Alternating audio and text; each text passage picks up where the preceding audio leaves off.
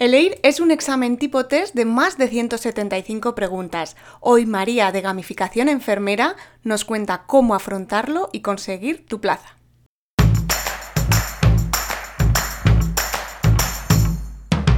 Hola, soy Úrsula Campos, autora del libro Hay una plaza para ti, con 33 claves para tener éxito y aprobar tu oposición. Me encanta que estés aquí, donde cada lunes encontrarás un nuevo episodio con tips de productividad, gestión del tiempo, técnicas de estudio y motivación. Porque para aprobar una oposición no solo necesitas estudiar, y aquí hablaremos de todo lo que te preocupa. Entrevistaré a expertos y compañeros que te inspirarán y te acompañarán para seguir adelante.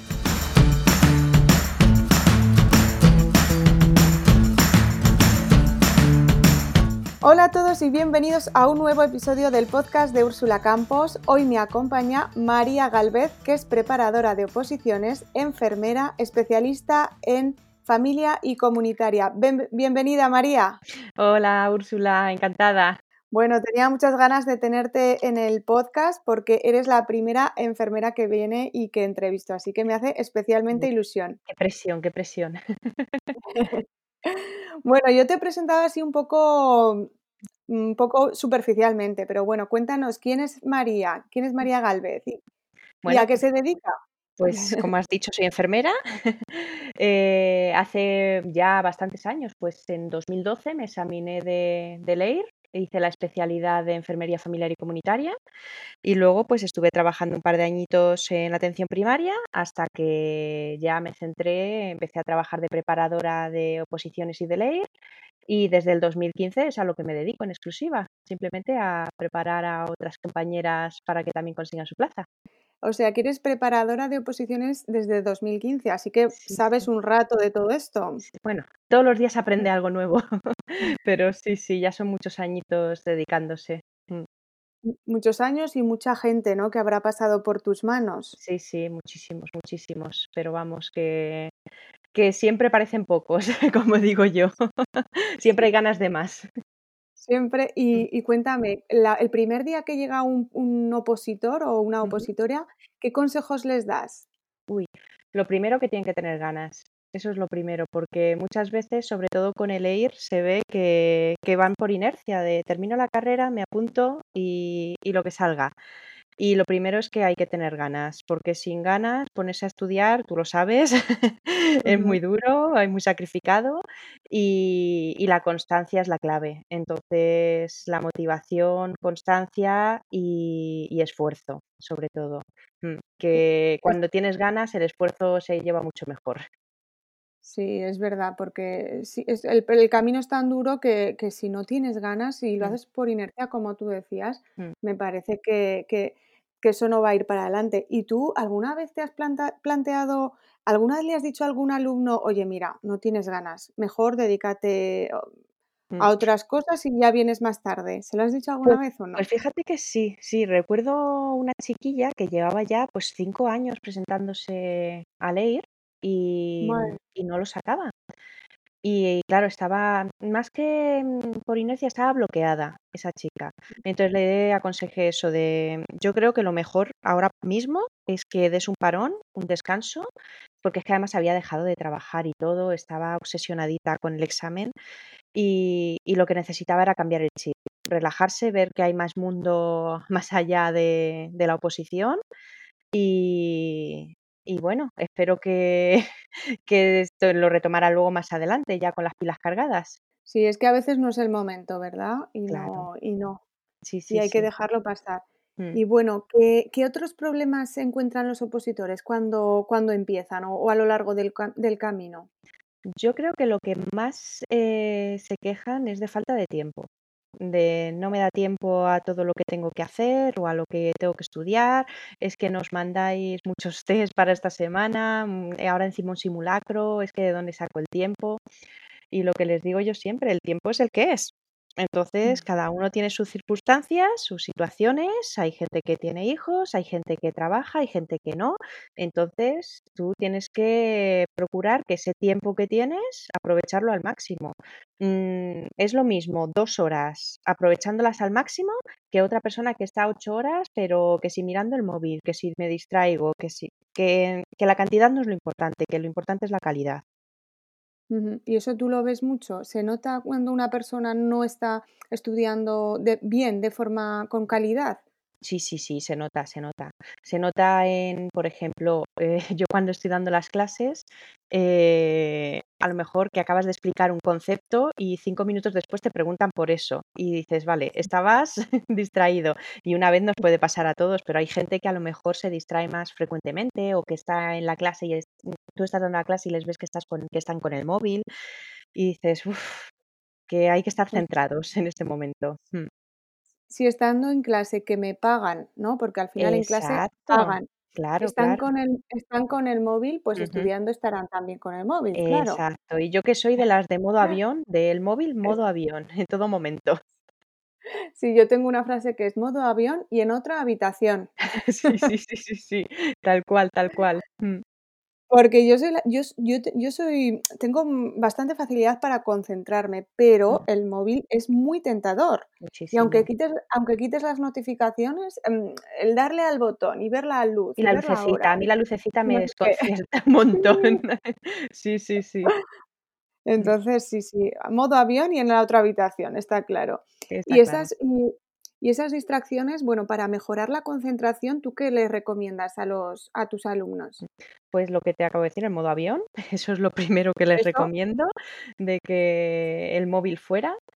Y y luego, pues hay que ver también cada caso particular. Hay gente que, por ejemplo, va a la biblioteca por inercia, pero les resulta una distracción también la biblioteca, porque empiezas a mirar lo que lleva el vecino, lo que está estudiando el otro, ¿sabes? Y el caso contrario, sí, gente que sí. estudia desde casa y es un problema también, porque están todo el rato que si me levanto a la nevera, que si me levanto a tal. Entonces, es un poco, eh, individualizar en cada caso, ¿vale? Lo que ver más o menos que te cuenten un poquillo cómo lo hacen, si tienen problemas, algún problema concreto, y muchas veces a mí también me gusta recomendarles un diario de tiempo. Es decir, eh, tener una hojita al lado, no hace falta que sea un cuaderno. Yo es que soy mucho de escribir y esas cosas. Entonces, tener una hojita al lado y que anoten cuándo se sientan a estudiar, en plan de a las 23, cua bueno, 23 no, porque es de noche, pero a las quince Mm. cuarenta y cinco, ¿vale? Me he sentado a estudiar. Y luego tener, eh, al lado, para cuando se levanten o cuando terminan de estudiar, también anotar, o si hacen un parón, a qué han parado, para que de esa manera puedan visualizarlo en un día o en varios días, cuáles son las distracciones más frecuentes que tienen, si les llaman por teléfono, si es que se levantan mucho al baño, tal, para luego también intentar atajarlo. Además, es que cuando te llaman o te distraen y te interrumpen, Mm. luego está estudiado que cuesta, mm, ahora no recuerdo, pero igual 15 minutos volver a alcanzar el mismo grado de concentración. Claro, claro, no me extraña. Mm. Entonces, cada distracción y cada interrupción, pues es un un fastidio para para el estudio, eso es verdad. Oye, y las las distracciones internas, esas esas, eh, pensamientos que nos dicen, pues bueno, pues lo que comentabas antes: "Ay, no tengo tiempo, es que fíjate, esta semana estoy superagobiada y no tengo tiempo, no me va a dar tiempo a a estudiarme todo lo que Mm. me han dicho en la academia", no sé qué. Y estamos perdiendo el tiempo Ujú. en, eh, en esos pensamientos que que no nos sirven para nada. Sí, sí. ¿Cómo cómo lo hacemos para para intentar atajarlos? Vamos, yo es que soy muy Yoda en ese sentido. Me encanta la Guerra de las Galaxias y soy, hazlo o no lo hagas, pero no lo intentes. Es decir, eh, si estás pensando, no tengo tiempo, no tal, es como cuando te vas a dormir y empiezas a pensar, no me voy a dormir, no me voy a dormir, no me voy a dormir, al final no te duermes, porque estás, venga a Ujú. darle vueltas al asunto, entonces es lo mismo, no voy a tener tiempo, no voy a tener tiempo, ese tiempo que estás dedicando a pensar eso, lo puedes estar dedicando a ser productivo. Entonces, eh, déjalo, borra directamente en el momento en que tengas ese pensamiento, mm, un KitKat, ¿vale? Mm, directamente para el cerebro y ponte a estudiar, ya está, es la única solución. Sí, la verdad que hay que intentar hay que intentar, mm, aprender a a a parar ese ese esos pensamientos, ¿no? Sí, sí, sí. Mm. Que que nos están bloqueando. Y, bueno, María, en, cuestión de planificación, ¿tú Mm. cómo orientas a tus, a tus alumnos para que se planifiquen? Ahora que estamos a principio de año, bueno, realmente estamos grabando a principio de año. Yo creo que ese, Sí. el- este podcast saldrá en febrero, pero bueno, sigue siendo principio de año. Mm. Bueno, para el EIR es final de año, fíjate, porque como se examinan siempre ahora en bueno, hasta este año se examinaban ah, siempre o el último fin de semana de enero o el primero de febrero. Pero es, este sí. año con la pandemia se examinan a finales de marzo, el 27. Ajá, Entonces, claro, ahora ya están en la fase final de repasos, básicamente. Pero vamos, vale, lo primero, yo vamos a empezar como si empezáramos el curso ahora. vale, Entonces, vale. yo lo primero que les recomiendo siempre, y desde la academia les recomendamos siempre, es que, bueno, organizamos el estudio en varias vueltas, por decirlo de alguna manera. Entonces, la primera vuelta es como una toma de contacto. Eh, Ahí lo que tenemos que hacer es ir a la clase, leer bien los manuales, subrayar, hacer los esquemas, que yo siempre soy muy pesada de hacer los esquemas, que no es que haya que esquematizar todo eh, de nuevo, todo el manual de nuevo en apuntes propios, pero los conceptos más importantes que se han repetido muchísimo y que es fundamental que los tengan bien esquematizados con sus propias palabras, porque de esa manera lo interiorizan. Entonces, eso es lo primero. La primera vuelta Básicamente es eso, ir haciendo test también que les vamos dando pues para ir familiarizándose con la técnica de test, con las preguntas, etcétera. Pero tampoco es como mm, ahí vas un poco más relajado, no es un a tope, vamos a dar toda la energía ahora mismo. Eso ya sería más en segunda vuelta, que es cuando ya llevan pues tres, cuatro meses de estudio, ahí ya empezamos otra vez a repasar todas las clases y ahí ya, yo por lo menos en clase siempre los digo, no es la misma María la de primera vuelta que la de segunda vuelta. Digo, no os vais a encontrar a la misma. En la primera vuelta soy muy maja, en la segunda vuelta soy muy bruja. Digo, porque en la segunda vuelta no voy a tolerar ni un fallo, porque ahí ya, ya os habéis mirado el tema, ya tenéis vuestros esquemas hechos y ahora es el momento de empezar a memorizar. Porque claro, si me, empiezo a memorizar, yo qué sé, que si escalas, que si cifras, eh, un año antes, el día del examen, por lo menos a mí, se me han olvidado. Entonces, la primera vuelta es más de comprensión, entenderlo y luego ya toda la memorización pues es más a largo plazo. Y ahí ya sí, al final de, de esa segunda vuelta y tercera vuelta, pues muchos test, muchos simulacros y eh, memorizar, memorizar y memorizar. Vamos, no queda otra que memorizar, me ha quedado claro, ¿no? Sí, hay cosas que sí, que es que mm, no te queda otra. Y, a ver, esto es yo creo que puede ser un poco extrapolable a casi todas las oposiciones. La Sí. primera vuelta es una toma de contacto. Yo Mm, siempre digo que que a mí me sirve mucho hacerme como un aprenderme la estructura de los temas, Eso ¿no? es, sí, sí. mm, Saber dónde luego voy a poder colocar todas esas, mm, eh, cosas más específicas, que luego, pues, como bien dices, en unas vueltas más pos posteriores, pues, ya vas a ir incrementando. Cuanta más vuelta des, también vas a poder ampliar Claro, más esa claro. esas eso que te que te aprendes. ¿Utilizas tú mucho muchas reglas mnemotécnicas, María? Pues fíjate que cuando yo me preparé la oposición, tenía poquitas para mí. Yo era muy mala haciéndome reglas mnemotécnicas, lo confieso. Y luego a base de, de preparar, pues he empezado a, a utilizarlas más, pues para facilitarle a los alumnos. Entonces están pues las que se conoce todo el mundo y entonces pues las repites y luego pues están las tuyas propias que, que además yo siempre les recomiendo también hacerse sus propias reglas mnemotécnicas, porque se- te acuerdas mejor que con las de otros. No sé si te pasa a ti, que con las que Sí, sí, creas sí. tú las recuerdas mucho mejor, como las has parido, por decirlo de alguna manera, como las has creado, las tienes mucho más interiorizadas. Pero sí, a mí me gustan bastante las reglas mnemotécnicas. Sí, la verdad es que cuando te explican una regla, pues Mm, nunca es lo mismo, pero pero bueno, a mí mis mi mi preparador sí que me decía alguna y se me quedaba y la Sí. utilizaba, la mm. utilizaba porque viene bien, así ya no tienes que Además que que te lo piden, te lo piden. A mí en clase me lo Sí, piden. ¿no? ¿Y esto no tienes una regla, por favor? Y entonces hay cosas que sí, hay otras que dices: "Uf, costaría más que os aprendáis la regla mnemotécnica que memorizar el concepto en sí". Sí, es verdad. ¿Y Mm. otras técnicas para memorizar que tengas en la chistera? ¿Tienes alguna que nos puedas contar, María? Pues creo que lo comentaste tú también en tu perfil, lo de asociar, o no sé si lo tienes en el Ujú. libro o lo he visto en tu Instagram, lo de asociar a una fecha, por ejemplo, relevante o a cosas importantes. Por ejemplo, yo siempre lo digo, digo, yo me sé que la Ley General de Sanidad es el 25 de abril, se publicó el 25 de abril. ¿Por qué lo sé? Porque es cuando empecé a salir yo con mi novio, que ahora es mi marido. Anda. Y, si- y además siempre hago el chascarrillo de, a lo mejor mi marido no se acuerda, pero yo sí. De- y entonces, claro, asociarlo un poquillo a las fechas. Entonces, por ejemplo, la Constitución en su día, yo me la aprendí de pequeñita, que era del 78, porque mi hermano nació en el 78. Entonces, Claro. cuando tienes una asociación así emocional a las fechas o conoces a alguien que tiene esa patología o, ah, sí, le vi que tenía estos síntomas, como que lo asocias mejor y lo memorizas más fácilmente.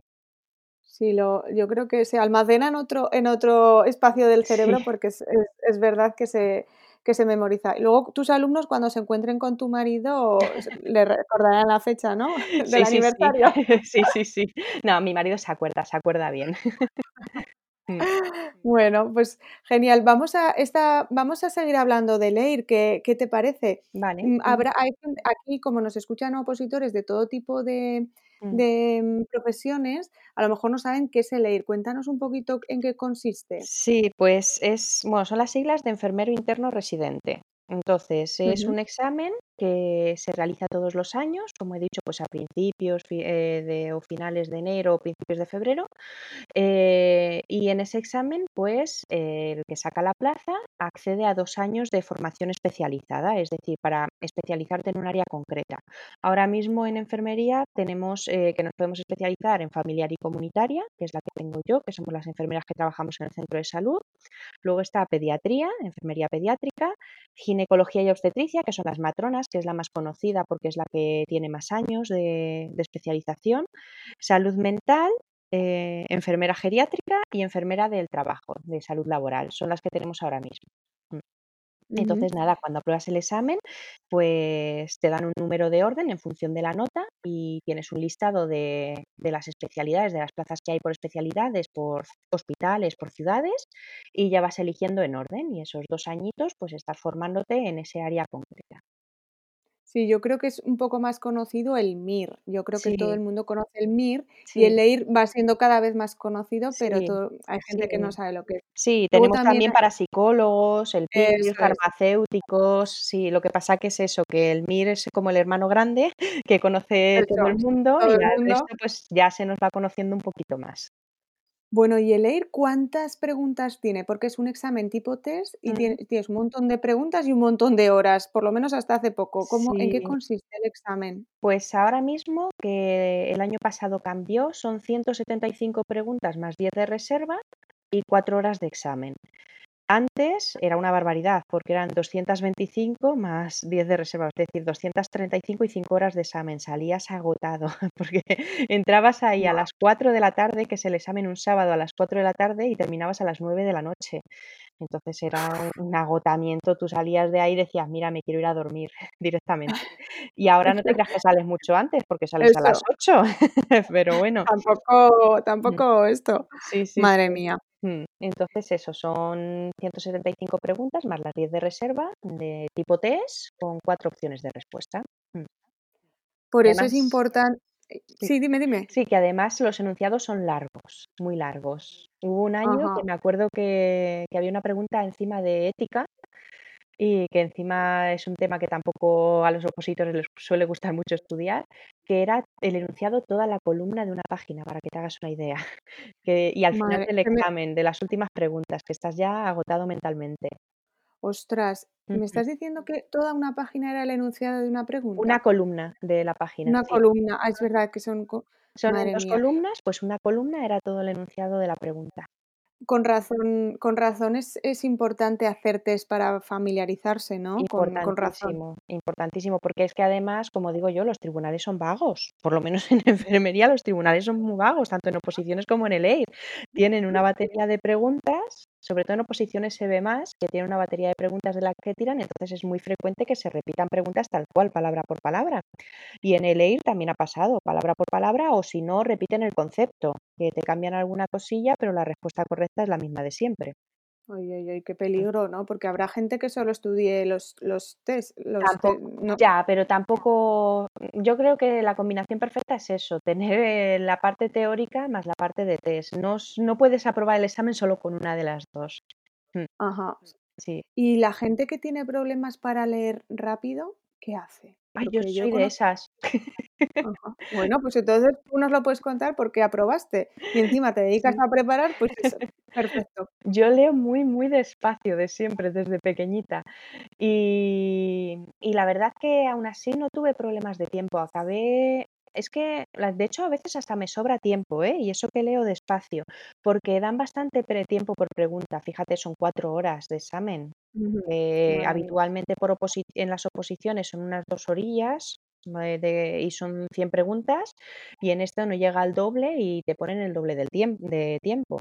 Entonces sí que, aunque sean preguntas largas, más o menos te da tiempo. Pero también hay que entrenarlo. Es decir, mm, si vas a saber que es un examen que es largo, con preguntas muy largas, eh, haz desgloses de años anteriores, preguntas de años anteriores, simulacros, para irte habituando y gestionar bien el tiempo. Hay Mm. que bueno, luego hablaremos de de de ese de cómo gestionar el tiempo para el examen. Mm.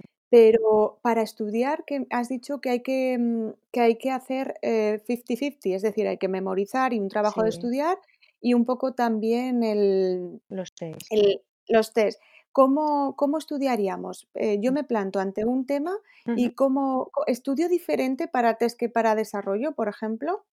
Sí, totalmente. Para test, como digo yo, a mí, sinceramente, me parece más sencillo estudiar para test que estudiar para desarrollo.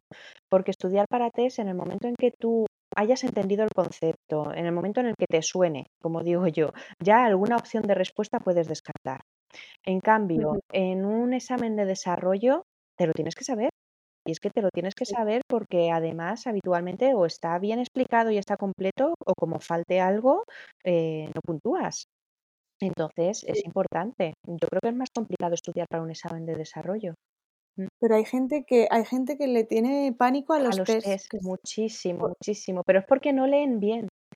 Eso me pasaba a mí muchísimo. Yo leía fatal. Es un algo que tuve que cambiar cuando me preparé el porque yo era de las que me comía todos los no, todo es incorrecto, y entonces leía fatal las preguntas y y obviamente tenía malas respuestas. Entonces, es algo que por eso es importante practicar los test y, como les digo siempre, con bolígrafo y subrayador en mano. Para toda palabra, tú según vas leyendo ves incorrecto, eso lo subrayas para que no se te pase. Vamos, los test, un test que termina sin escribir, limpio, no está hecho para mí. Tiene que estar guarreado, garabateado, subrayado. Sí, sí. Mm. Con signos de interrogación, aquí hay que Sí, mirar, ¿no? exacto, exacto. Mm. Cuanto más O sea que esté, más trabajado. ese o sea que que se las personas que nos están oyendo, porque yo conozco a varias personas que, mm, están preocupadas porque dicen: "Mira, es que yo tengo un problema con con la lectura, leo muy despacio, no me da tiempo, eh, no entiendo bien, es como si no comprendiera, me pongo nerviosa".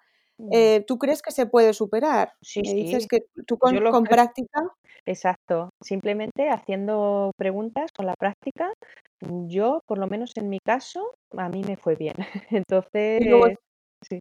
Y y luego si dicen, mm, ¿cuál es la incorrecta? o cuál es no no sé qué. Eso hay que subrayarlo, ¿no? Subrayarlo, perfecto. Sí, sí, sí, bien marcado y y lo típico de poner en las opciones de respuesta, esta verdadera, falsa, por si se lían luego, poner una V o una F al lado para que no se despisten. Mm. Vale, y luego, ¿cuál qué tipo de preguntas recomiendas dejarlas para el final? Pues la que te atascas. Yo cuando llevo ya más de 5 minutos con una pregunta, yo esa digo: "Ya, paso", Para el directamente. final. Sí, sí, ¿Y sí, cuál es final. esas eso sería la estra la estrategia que tú propones, ir leyendo las preguntas o cómo cómo lo Sí, planteamos, sí, el hacer el hay mucha examen? gente que dice: "Es mejor empezar por las de reserva, es mejor empezar". Yo directamente empiezo por las primeras, voy en orden, porque realmente al final va vas a tener que contestarlas todas. Entonces, mm, realmente da igual al principio que al final.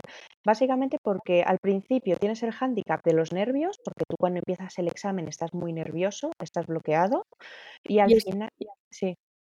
Sí, no, eso que, perdona, que te iba a decir que al principio a mí me pasa siempre que las 10 o 15 primeras preguntas es como si fuera eh, otro idioma. Que sí, que sí. En, en, mi examen, en mi EIR, las 10 primeras preguntas, yo siempre lo cuento en clase, las 10 primeras preguntas al principio las dejé en blanco. Empecé el examen y dije, no me las sé. La siguiente, no me las sé, no me las sé. Así hasta la número 10. Yo ya con sudores fríos diciendo, bueno, pues nada, me voy, te lo juro, ¿eh? Pero la suerte, yo creo que no dejan salir los primeros minutos del examen para evitar los ataques de pánico, fíjate. Porque ahí dije, bueno, como tengo que esperar a la primera media hora, pues vamos a ir mirando. Y ya a partir de ahí ya me relajé un poco, dije, a ver, María, siéntate, que te lo sabes. Y no te creas que volví a las 10 primeras, seguí por la 11, la 12 y esas 10 me las dejé para el final y al final las contesté, no todas, porque había alguna que sí que no me sabía y las contesté. Pero, ¿qué es eso? Al principio tienes los nervios del examen, que estás bloqueado totalmente. Lo que tú dices, dices, esto no es mi examen, me han dado el de, el de medicina o el de farmacia, pero este no es el de enfermería. Sí, sí. Qué cosa, ¿verdad? ¿Por qué pasará? Dices, ay, Dios mío, eh, momento pánico. y luego al final, ¿qué ibas a decir? Al final del examen. Y al final estás con los nervios de que no me da tiempo. Entonces ya empiezas a leer rápido, empiezas a leer mal, de me quedan tantas preguntas, me queda este tiempo y no me centro. Entonces, olvidaos de las preguntas que quedan, pero leed bien todas, porque con esa presión, al final lo que hacemos es, mm, dejo de subrayar las palabras importantes y al final, por ir deprisa, vamos a tener las preguntas peor contestadas y encima nos pueden restar. Ya, eh, contestar por contestar queda descartado porque nos, nos, nos restan, ¿no? Claro, a ver, tanto en oposiciones como en el EIR te restan, bueno, depende del examen, en algunas cada cuatro preguntas te restan una bien y en otros cada tres preguntas te restan una bien. Entonces hay que jugar muy bien en el examen. Yo siempre les digo, si dudáis entre las cuatro opciones y no suena, no podéis descartar ninguna, no las contestéis porque es un suicidio. Eso sí, si ya habéis descartado más, por ejemplo, si dudáis entre dos, eso se contesta siempre, porque si haces un juego de probabilidades, a mí en la universidad es que tuve un profesor que nos hacía los exámenes tipo test, que restaban, penalizaban, y, nos hizo un juego de probabilidad en clase, en plan de aquí al azar, venga, decid A o B, A o B, y lo íbamos rellenando en una hojita, luego él sacaba una hoja con las respuestas que supuestamente eran válidas y corregíamos cada uno nuestro examen que habíamos hecho totalmente al azar entre dos opciones y siempre subíamos, siempre sumábamos notas eh, netas. Entonces dije, mm, hay que subir, hay que arriesgar, entre dos hay que arriesgar. De hecho, se lo hago muchas veces en clase a los alumnos el ejercicio cuando tienen ese problema de, ay, es que me da miedo arriesgar y yo les digo, no, que entre dos tenéis que arriesgar siempre, venga, vamos a verlo. Y les hago el ejercicio y la verdad es que terminan convencidos porque aunque sea poco, subes. Yo era de las de no arriesgar, ¿eh? Cuando yo me estaba preparando el EIR, al principio solo contestaba lo que me sabía. Si no me lo sabía, o lo que creía que me sabía, que esa es otra. Pero luego que no me sabía, no lo contestaba. Y a mm, dos semanas del examen, como vi que iba muy justita, muy justita de puntuación, dije, voy a hacer la prueba. Y hubo un simulacro que, que lo hice como lo hacía siempre, sin arriesgar, y en otra hoja de respuestas arriesgando. Y es que subía una barbaridad la puntuación. Y entonces dije, ya está, tengo que arriesgar. Y mira, saqué la plaza. Hombre, mira, no puedes, vamos, yo voy a tomar nota, porque eso de yo no, no, no tenía, yo no tengo muy claro nunca cuándo arriesgar o cuándo no, pero mm. soy bastante de, luego, luego tengo buen, buena intuición, tengo, soy intuitiva, pero eh, hay mucha gente que deja demasiadas en blanco. Sí, ¿Cuál sería el máximo de, dejar en blanco en un examen, por ejemplo, como el EIR de 175 mm. preguntas más 10? Eso me lo preguntan siempre porque me dicen, ay, si dejas muchas en blanco, seguro que no sacas plaza. Porque se lo dicen, bueno, los típicos leyendas que, hay. tiempo, ¿no? Sí, las típicas leyendas que hay en torno a las oposiciones, a ley, etcétera. Y digo, pues no te creas, como el Ministerio publica luego la lista de aprobados con los aciertos, los fallos y las que se habían dejado en blanco, digo, si os fijáis entre los 10 primeros, hay muchas personas que a lo mejor se han dejado 50 mm, en blanco. Y dices, ¡Ostras! sí, sí, sí, y aún así han sacado la plaza. Y dices, es que no es solo eh, arriesgarse, arriesgarse, sino también hay que hacerlo con cabeza. Mm. Claro. Yo, por Pues ejemplo, también es examen conocerse, ¿no? Conocerse a uno mismo. exacto, en mi examen, que cuando yo me examiné eran poquitas preguntas, era como una oposición, eran 100 preguntas y 10 de reserva. Lo que pasa que luego fueron subiendo el número de preguntas hasta como hemos llegado ahora. Entonces yo, eh, de esas 100 me dejé 30 en blanco. Y aún así saqué la plaza, es decir, es que hay que ver también la dificultad del examen, depende mucho también eso, que mm, tú cuando estás haciendo el examen sabes si ese examen es fácil o es difícil, porque has hecho exámenes de años anteriores y entonces sabes más o menos la dificultad. Y cuando es un examen muy, muy difícil, que ha habido años, hace dos años fue un examen tremendamente difícil, Ahí la gente se dejó muchas preguntas en blanco, porque y es lo que había que hacer, era la estrategia.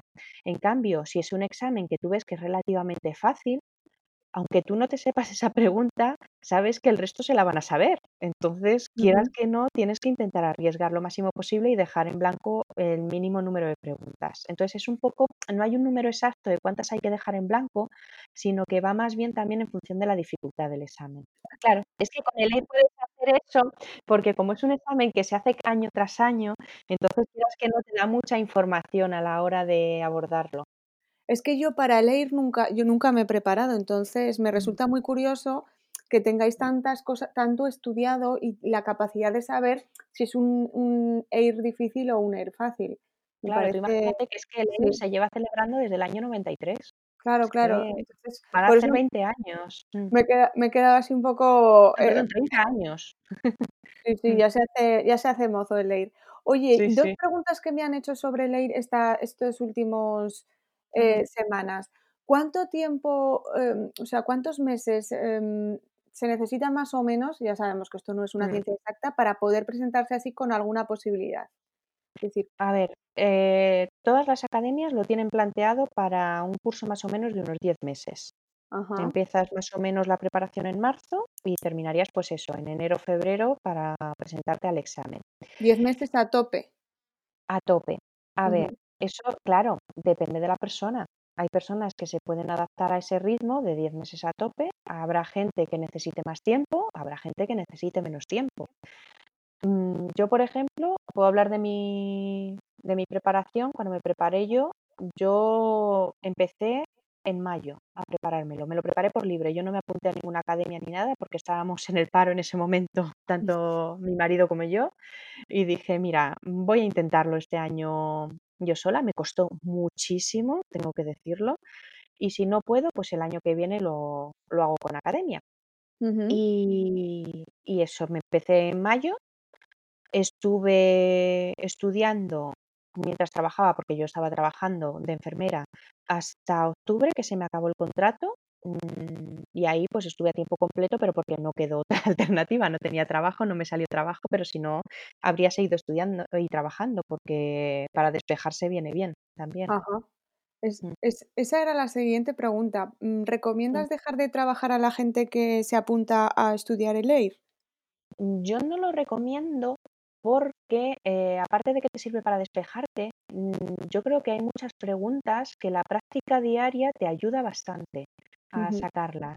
Tanto yo me acuerdo mi primera oposición que hice, que fue para Castilla-La Mancha, que fue nada más terminar la carrera y y no tuve plaza porque era con méritos, entonces aprobé el examen, pero en la fase de concurso me quedé fuera. Y me acuerdo que había bastantes preguntas que yo, como había estado trabajando en diálisis ese verano y preguntaron cosillas de diálisis, dije: "Ay, mira, esto me lo sé más que por la teoría, por el trabajo". Entonces, es es muy importante no perder el ritmo de seguir trabajando y aparte que te sirve de desconexión y de seguridad, de que no toda tu vida tiene que girar en torno al examen. Es importante, tienes que poner las energías necesarias para conseguirlo, pero no obsesionarte.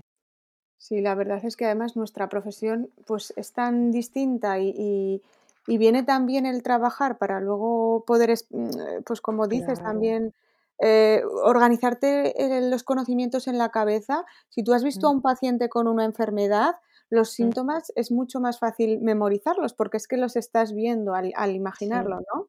Claro, es lo que hablábamos antes a la hora de memorizar, de, ah, pues conozco a esta persona que tiene esta patología y tenía estos síntomas. Entonces, eh, te ayuda.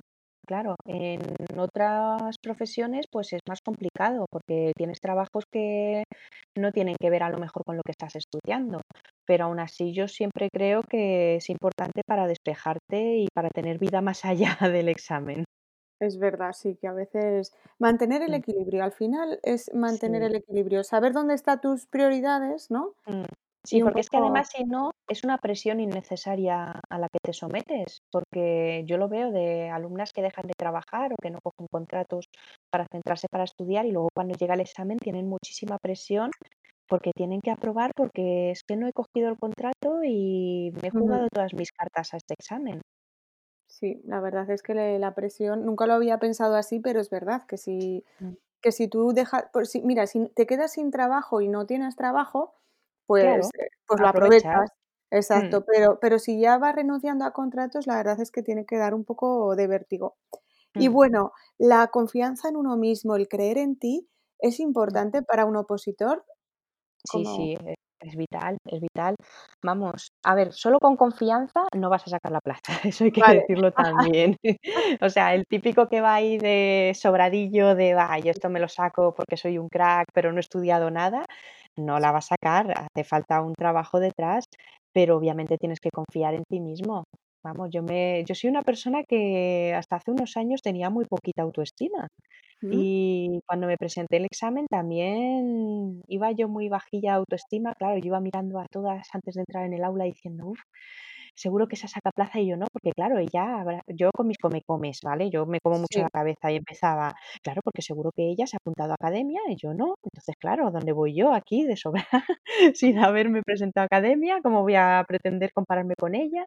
Y esos pensamientos te hacen mella al final. Tienes que confiar en ti mismo. Vamos, yo lo que te he dicho, cuando estaba en el examen y esas 10 primeras preguntas las fallé y me vine abajo, yo en ese momento me acuerdo que di un traguito de Coca-Cola, que yo me llevé mi Coca-Cola ahí para tener la glucosa bien alta, me llevé me di un traguito de Coca-Cola y dije: "María, por favor", digo, "has estado sacrificando muchas cosas para prepararte esta oposición.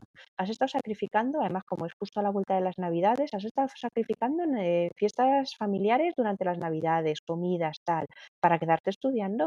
No digas que no sabes, sí que sabes, confía en ti y al lío". Y entonces abrí el examen y yo no sé si fue por eso, porque justo empezó me empezaron preguntas de un tema que se me daba mejor y ahí ya empecé a encadenar aciertos y eso subió un poquillo la confianza.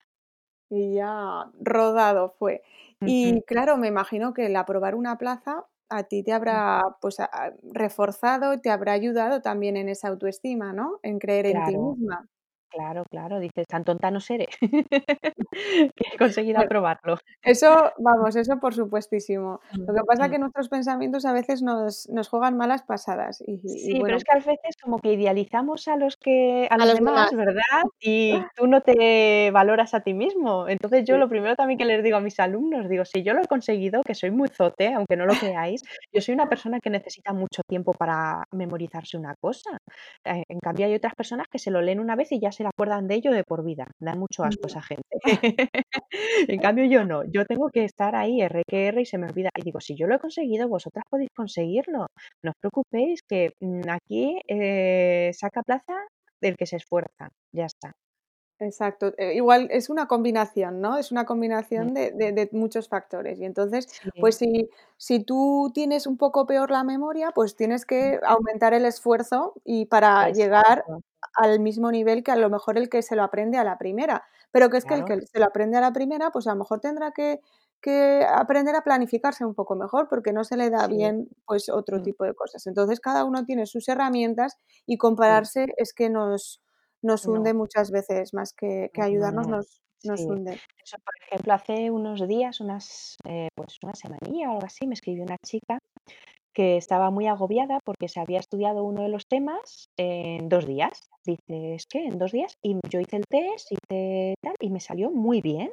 Y dice: "Es que tenía un montón de aciertos", pero se empezó a agobiar porque hablando con compañeras de la academia, era un tema que se les había atascado a las compañeras y que llevaban una semana con él y tal. Dice: "Y es que a lo mejor yo ya no sé", lo que os he lo que te he dicho, idealizar lo que hacen otros. "Yo no sé si ya lo he hecho yo mal, porque a lo mejor le he dedicado poco tiempo". Digo: "Pero a ver, chiquilla, si has hecho el test, lo tienes bien". Digo: "Lo has hecho bien". No nos podemos comparar con otros. Hay personas a las que se les da mejor un tema y hay otras que se les da mejor otro. Entonces, ahí está el equilibrio, cada uno pues avanzará en el tema en el que se le dé mejor.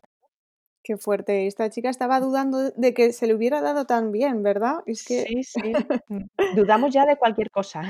Sí, sí, bueno, para eso Mm. tenemos a a a nuestros profesores y a nuestros guías, ¿no? Que que tú ahí le pues, le ayudaste y y como tiene que ser, porque porque esto Mm. hacerlo sola es muy complicado. Tú la verdad es que Te lo digo yo por experiencia. exacto, sí, sí, tuviste mucho mérito. Es que no, es complicadísimo. Bueno, no estuve sola al 100% porque estuve con 2 chicas que conocí a través de Internet, que se estaban preparando también el examen, Ah. que las 3 éramos de Madrid y empezamos a quedar para Anda. estudiar juntas, hacer test y cosas así. Entonces, nos hicimos como nuestro pequeño grupito de estudio. Seguimos siendo ahora amigas íntimas, años después, son mis 2 Sí. mejores amigas, y y nos sirvió muchísimo. Entonces, es decir, me preparé sola, pero no estaba sola. Nos pasábamos reglas mnemotécnicas, esquemas, hacíamos test, Vamos, vuestra teníamos ahí un apoyo moral. vuestra academia PUME fue ahí, Sí, tal cual. propia academia. Tal cual, sí, sí. Bueno, María, y la última parte de la que quería hablar, porque además es que en la presentación tampoco lo he nombrado, porque Mm. me he despistado, es sobre la gamificación, que la gente Sí. va a decir aquí: "¿Eso eso eso qué ¿Eso qué es?". Mm. Bueno, gamificación, a ver, viene de la palabra game en inglés, es decir, juegos, ¿vale? Mm. Es una herramienta que ha surgido en los últimos años para el aprendizaje, que es un aprendizaje basado en juegos, eh, basado en logros, en premios, recompensas, por decirlo de alguna manera, en la Mm. que, pues, tú vas, em, adaptando lo que es el aula a al juego, ¿vale? Vas utilizando esas herramientas para fomentar el aprendizaje, porque, como digo yo, cuando juegas te diviertes y todo lo que aprendes divirtiéndote se te queda mucho mejor. que aprendiéndote las cosas de memoria. Entonces, eh, hace unos años creé la cuenta de gamificación enfermera, que que es la que tengo, pues, en Instagram y Facebook, a la que me dedico, pues eso, a a lo que hago dentro del aula, pues un poco extrapolarlo también para la gente que no es alumna mía y, pues, para la gente que se está preparando oposiciones de enfermería, pues que tenga ahí también un apoyo, porque siempre se agradece. Exacto, y esa ha sido como yo te conocí, con tu cuenta Gamificación Enfermera, que luego hablaremos un poquito más para la gente que te quiera buscar. Pero Mm. esto es una pasada, o sea, que tú en tu academia enseñas, Mm. eh, a través de de esta gamificación, que es a través de unos juegos. Sí, todo empezó, además empecé, nada, el primer año que empecé a dar clases, una parte de la clase la dedicaba a un juego que se llamaba ¿Quién quiere ser residente? Y era el logo del ¿Quién quiere ser millonario? de aquella época, solo que había cambiado la palabra millonario por residente. Entonces tenían, pues, su comodín del público, entre ellos se ayudaban, el comodín de la llamada, que habitualmente me llamaban a mí, ¿vale? Para para prestarles alguna Ah. ayuda, y el del 50% en el que les quitaba 2 opciones de respuesta para tener la pregunta. Entonces, claro, empezamos así un poco, pues, con el PowerPoint, pues, haciéndolo un poquillo a mano. Luego hicimos un pasapalabra también, hice ahí el Ah. rosco al final de la clase, les hacía un rosco con todas las letras de conceptos que habíamos visto en esa clase. Entonces, les ponía la pregunta y ellos me tenían que decir el concepto. Y ya así, así, pues dije: "¿Por qué limitarlo a la clase? Vamos a esto funciona, vamos a hacerlo fuera". Y hoy por hoy, pues, hay muchas herramientas, hay muchas páginas web, Quizizz, Kahoot, eh, que te permiten hacerlo más más Ay, bonito, por decirlo de alguna manera. el Kahoot me lo me lo lo conocía, pero, ¿cuál es la otra plataforma que has dicho? Quizizz, Quizizz. Q-E-I-Z-I-Z-Z. Q-I-Z-Z. Bueno, de todas maneras, luego me lo pasas porque lo pondremos en el bloc de notas Mm. en en la en la página web y así la gente, pues, lo puede lo puede testear. Pero si Sí, no, Kahoot está muy bien para la clase presencial, porque, claro, las preguntas salen ahí en la pantalla grande, ellos compiten entre ellos, es muy como el ¿Quién quiere ser millonario? También con 4 opciones de respuesta, con el tiempo, y lo que más me gustaba a mí es que sale el ranking al final Ajá, de sí. la puntuación de quién ha contestado más rápido y quién es el ganador. Entonces, al final te sale el podio de los 3 ganadores, que el año pasado además les preparé un recalito durante todo el curso, que estuve de viaje en Japón y las papelerías allí son alucinantes. ¡Ay, sí! sí, sí, traje un montón de material de, de estudio, que si subrayadores, posits, tal. Entonces hice como cinco paquetitos de premios y a los cinco mejores de todo el curso les di el paquetito, el kit de papelería para opositar. Mm. Qué bueno, María, qué pasada. La gente, tus alumnos estarán súper contentos, me imagino. Eso espero. ¿Y en las redes sociales te escribe mucha gente para preguntarte por la gamificación enfermera? Eh, mm, ¿Por cómo hacerla? ¿Te refieres? Sí, o, participando. ¿Esto tiene movimiento o no? Sí, sí, sí, sí, Me escriben muchísimos de, ay, gracias a tus juegos conseguí la plaza, porque los que hago en, en las redes sociales son con la otra plataforma, con la de Quizid, que esa te permite hacerlo en el móvil, estés donde estés, cuando quieras, entonces no tienes que estar haciéndolos todo el mundo a la vez como en el Kahoot, sino que ahí pueden hacerlo, lo subo yo y el juego y puedes hacerlo pasado mañana, por ejemplo, cuando a ti te venga bien. Ah, y entonces, claro, dicen, lo hago en un ratito en autobús, a mí me hacía mucha gracia, pues luego me escriben, por ejemplo, opositoras que tienen hijos, ay, pues yo aprovechaba con los niños que les hacía mucha gracia cuando se ponía en verde o en rojo la pantalla por si había acertado o fallado, y así yo iba repasando y ellos jugaban conmigo. Y los tenía ahí entretenidos, ¿no? y te han, has recibido algún premio por esta iniciativa, ¿verdad? Sí, el año pasado hicieron unos premios de, de Healthcare Creators, se llamaban, que, que premiaban pues, a creadores de contenidos en temas de salud, y, y, me nominaron tanto por, bueno, me tuve cinco nominaciones y me llevé los cinco premios, que es como lo que yo digo, por, que fue gracias por las seguidoras, porque porque votaron ahí, por lo que me dijeron luego los organizadores, que había mucha diferencia luego con los siguientes. Digo, si es que mis chicas están aquí a, vamos, a, a tope con, conmigo. Mm. Claro, esto es porque, porque les ayuda un montón, porque este tipo de... ¿no? Sí, hay gente que dice, yo ya me he sacado la plaza, pero sigo haciendo los juegos. Dice, porque es que así me mantengo actualizada y me parece súper graciosos y una manera muy amena de repasar. Mm. Pues, pues mira, como lo hago con preguntas reales de oposiciones, entonces, claro, también es una manera de ir repasando test antiguos. De verdad, repasar de verdad, claro, sí, sí. Mm, o sea, que mm. utilizas para las preguntas eh, preguntas de otros de otros años. Exacto, de otros años, tanto de leer como de oposiciones de enfermería.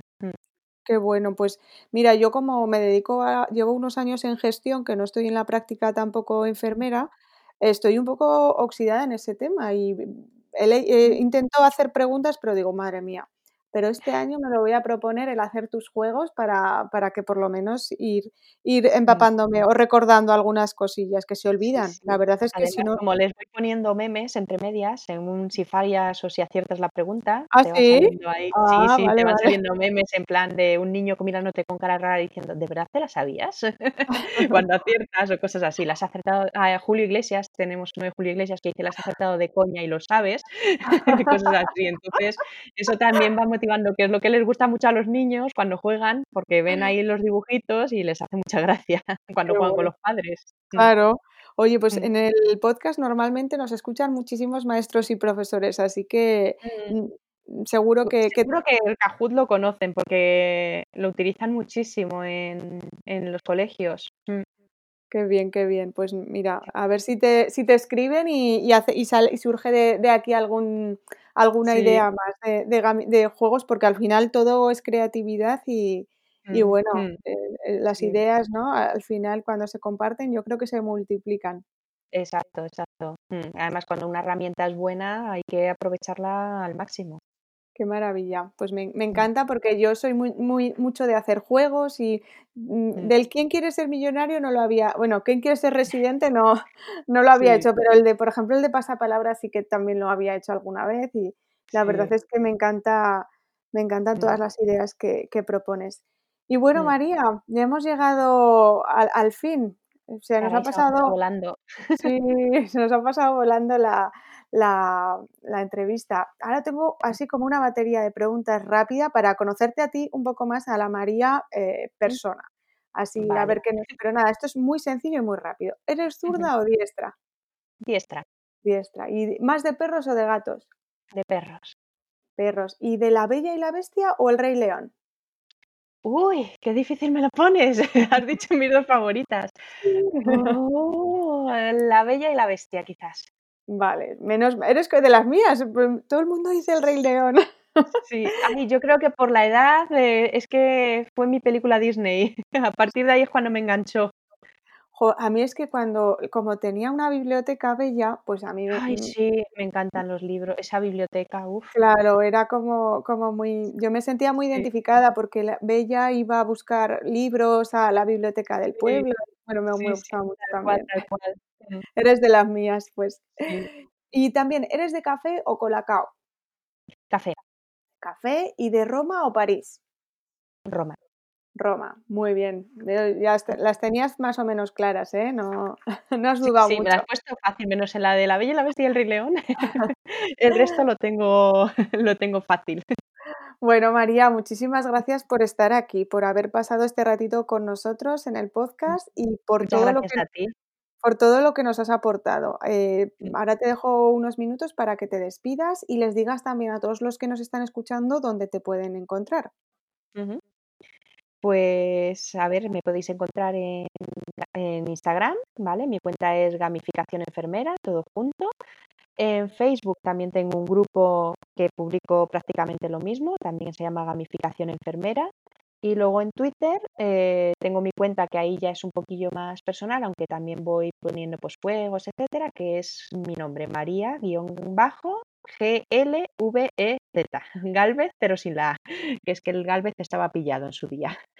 Y nada, yo encantada de ayudar a todos los que quieran formar parte de la comunidad de gamificación y cualquier duda que tengan o gente que quiera animarse a hacer gamificación, yo encantada de ayudarles a todos. Pues, ¿qué voy a decir? Que muchas gracias, María, por esa implicación, por ese por esa forma de afrontar el estudio tan interesante en forma de juegos que la verdad es que se agradece en un proceso como las oposiciones. Y y gracias por venir a compartirlo al podcast de Úrsula Campos. Y a ti que estás al otro lado escuchando, gracias una vez más por compartir este ratito con nosotros. Te espero el próximo lunes, ya sabes, a las 8 de la mañana tenemos una cita. Que tengas una feliz semana y ya sabes, a darle duro que merece la pena.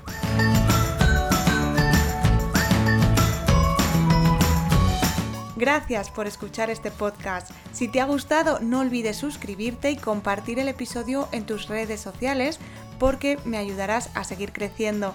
Si necesitas más contenido, visita mi blog Hay una plaza para ti y descárgate gratis el kit del opositor con ejercicios que estoy segura que te van a ayudar a arrancar. Te espero el próximo lunes aquí en el podcast de Úrsula Campos.